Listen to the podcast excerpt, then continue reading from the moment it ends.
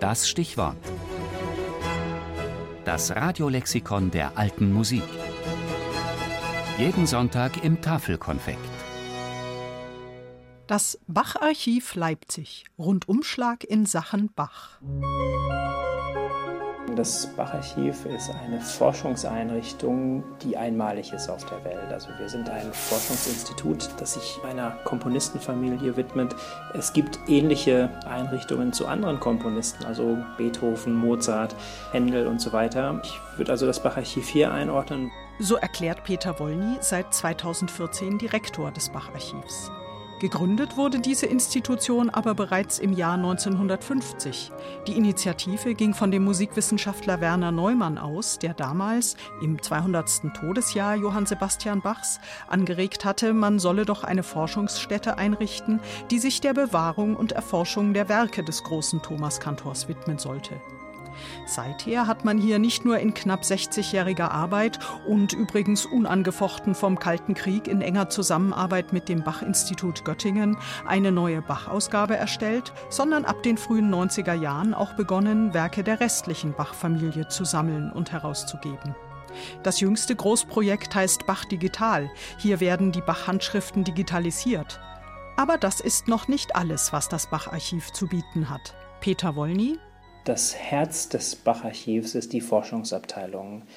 Hier sind etwa zehn Mitarbeiter beschäftigt mit verschiedenen Aufgaben, Edieren von Werken, dann das Erforschen der mitteldeutschen Archivlandschaft, das Einsehen von Quellen und so weiter. Darum herum gruppieren sich die übrigen Abteilungen und eigentlich in einem sehr, sehr lebhaften Dialog. Zum Beispiel das Bach-Museum. Das Museum ist wie unser Fenster nach außen. Wir zeigen dort all die Dinge, die wir erforschen. Das Museum ist so aufgebaut, dass auch ein interessierter Laie einen guten Einblick bekommt. Oder die Bibliothek, in der neben Bachschen Handschriften sehr viel von dem versammelt ist, was jemals zu Bach, der Bach-Familie und mitteldeutscher Musikkultur erschienen ist. Ein Zentrum der weltweiten Bachforschung. Eine wichtige Abteilung ist aber auch diejenige, von der alle zwei Jahre der Bachwettbewerb und alljährlich das 1999 gegründete Leipziger Bachfest geplant und durchgeführt werden.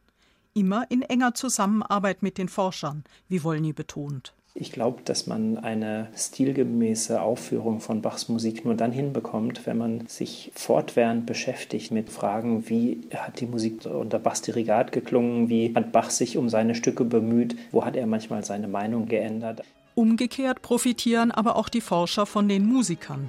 Ich kann mir eigentlich gar nicht vorstellen, dass man das, was wir musikwissenschaftlich tun, einfach nur als Trockenübungen am Schreibtisch macht, sondern wir sind auch sehr dankbar dafür, dass wir dem Bachfest jährlich die besten Musiker zur Verfügung haben, die dann eben auch die Dinge, die wir gerne mal klingend erproben wollen, auch machen.